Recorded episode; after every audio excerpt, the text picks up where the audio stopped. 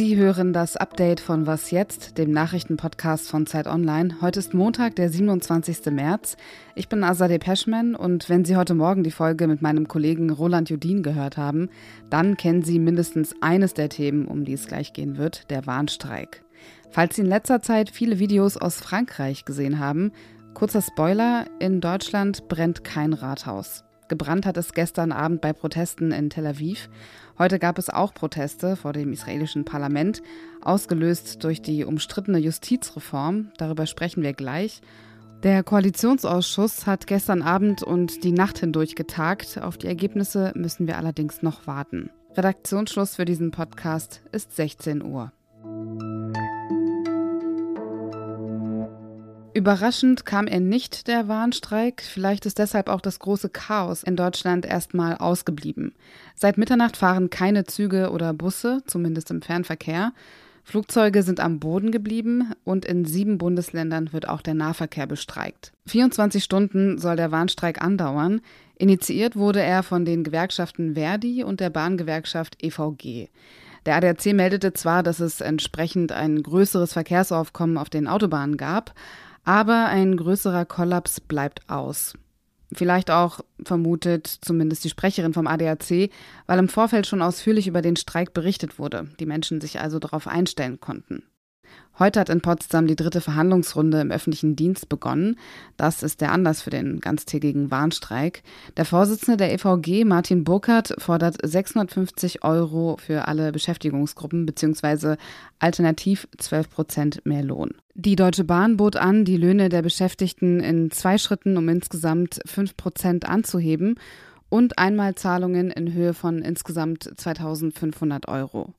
Martin Burkhardt nannte den Warnstreik notwendig und verhältnismäßig. Es gehe jetzt darum, dass diese Branche nicht abgehängt werden dürfe von der allgemeinen Lohnentwicklung, erklärte er. Und Verdi-Chef Frank Wernicke rief die Arbeitgeber zum Entgegenkommen auf. Die Deutsche Bahn hingegen hat wenig Verständnis. Ein Sprecher kritisiert den Warnstreik. Millionen Fahrgäste seien auf Busse und Bahnen angewiesen. Nicht jeder könne vom Homeoffice aus arbeiten. Seit Monaten streitet man in Israel über die umstrittene Justizreform. Wenn sie umgesetzt wird, dann kann das israelische Parlament mit einer einfachen Mehrheit Entscheidungen des höchsten Gerichts aufheben. Die Gewaltenteilung ist also in Gefahr. Es gab und gibt viele Proteste dagegen. Aktuell protestieren rund 80.000 Menschen in Jerusalem. Und auch politisch ist einiges in Bewegung. Ministerpräsident Benjamin Netanyahu hat den Verteidigungsminister und Parteikollegen Joachim Galant entlassen. Gleichzeitig forderte Israels Präsident Isaac Herzog Netanyahu auf, die Justizreform zu stoppen.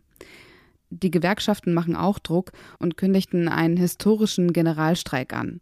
Steffi Henschke ist Israel-Korrespondentin, gerade von Tel Aviv nach Jerusalem gefahren, daher hört man eventuell Hintergrundgeräusche und ordnet das Ganze für uns ein. Hallo Steffi. Hallo Asadi.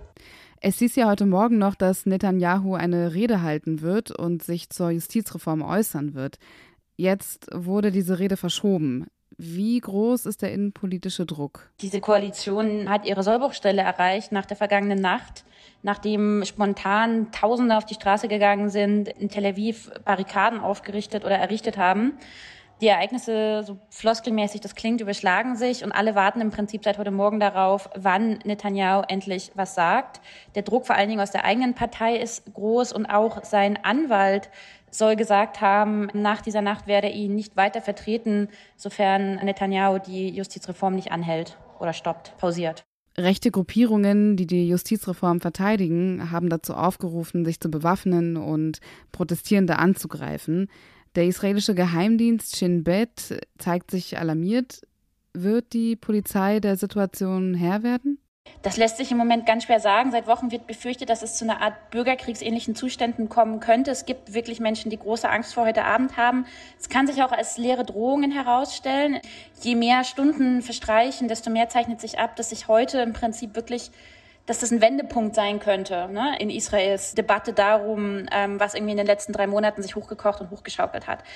Es gab aber auch in den vergangenen Wochen schon Angriffe auf Demonstrierende von den Gruppen, die du gerade benannt hast. Und wir haben das auch vor zwei Jahren schon gesehen, während der schweren Eskalation, innerisraelischen Eskalation. Also es ist wirklich nicht ausgeschlossen. Und ob die Polizei dem Herr wird, hängt, glaube ich, davon ab, ob die Polizei dem Herr werden möchte.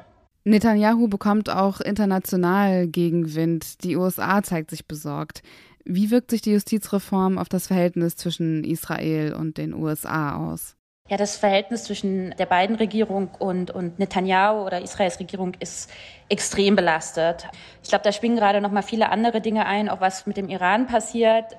Aber insgesamt ist es ein sehr, sehr belastetes Verhältnis. Und viele haben sich in den vergangenen Wochen gefragt, ob Netanyahu plötzlich egal ist, was irgendwie der wichtigste Partner dieses Landes, ähm, nämlich die USA, sagt. Also in den vergangenen Wochen muss man wirklich sagen, es wirkte, als äh, hätte Netanyahu irgendwie, wäre ihm alles egal.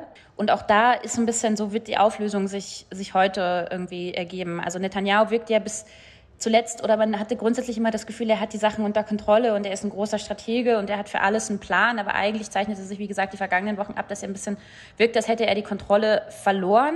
Und dass es eben jetzt noch kein Statement gibt, obwohl es für heute Morgen angekündigt war, zeigt ein bisschen in eine ähnliche Richtung. Aber wie gesagt, das ist alles gerade eine Momentaufnahme. Das wird sich irgendwie zeigen. Ja, dann werden wir bestimmt nochmal miteinander sprechen. Danke dir, Steffi. Ich danke dir. Nicht nur Netanyahu hat seine Rede verschoben, auch die Pressekonferenz der Koalitionsspitzen wird später stattfinden als geplant. Ursprünglich sollte sie heute stattfinden, die Verhandlungen dauerten gestern bis in die Nacht hinein. Trotzdem heißt es, Fortsetzung folgt, und zwar morgen. Heute Mittag hieß es noch, man sei in vertrauensvollen und konstruktiven Gesprächen weit vorangekommen. Aber am frühen Nachmittag mussten Kanzler Olaf Scholz und mehrere MinisterInnen zur Regierungskonsultation in die Niederlande aufbrechen. Dementsprechend wurde die Sitzung unterbrochen. Die Liste der Themen, über die die Spitzen der SPD, FDP und die Grünen streiten, ist lang. Es geht um den Ausbau von Bahnstrecken und Brücken, auch von Autobahnen, Pläne zum Austausch von Öl- und Gasheizungen und die Finanzierung der Kindergrundsicherung. Was noch? In der Nacht von Samstag auf Sonntag haben wir hier in Deutschland die Uhren umgestellt. Seitdem gilt die Sommerzeit. Soweit, so Standard könnte man meinen. Ganz anders läuft es im Libanon. Dort ist ein politischer Streit entbrannt.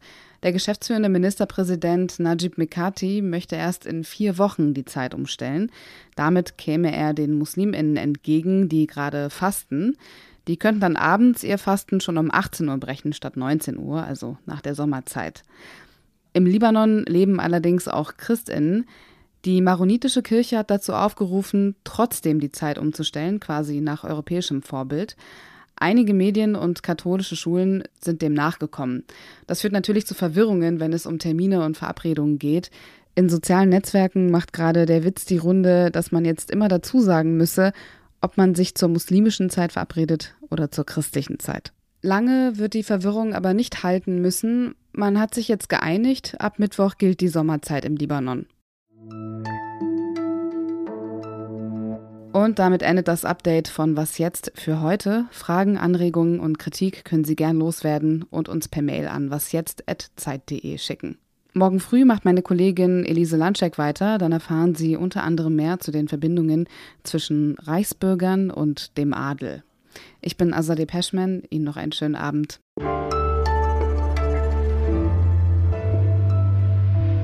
Und ich weiß jetzt nicht, ob das die muslimische Zeit ist oder die christliche, aber ich mache jetzt Feierabend.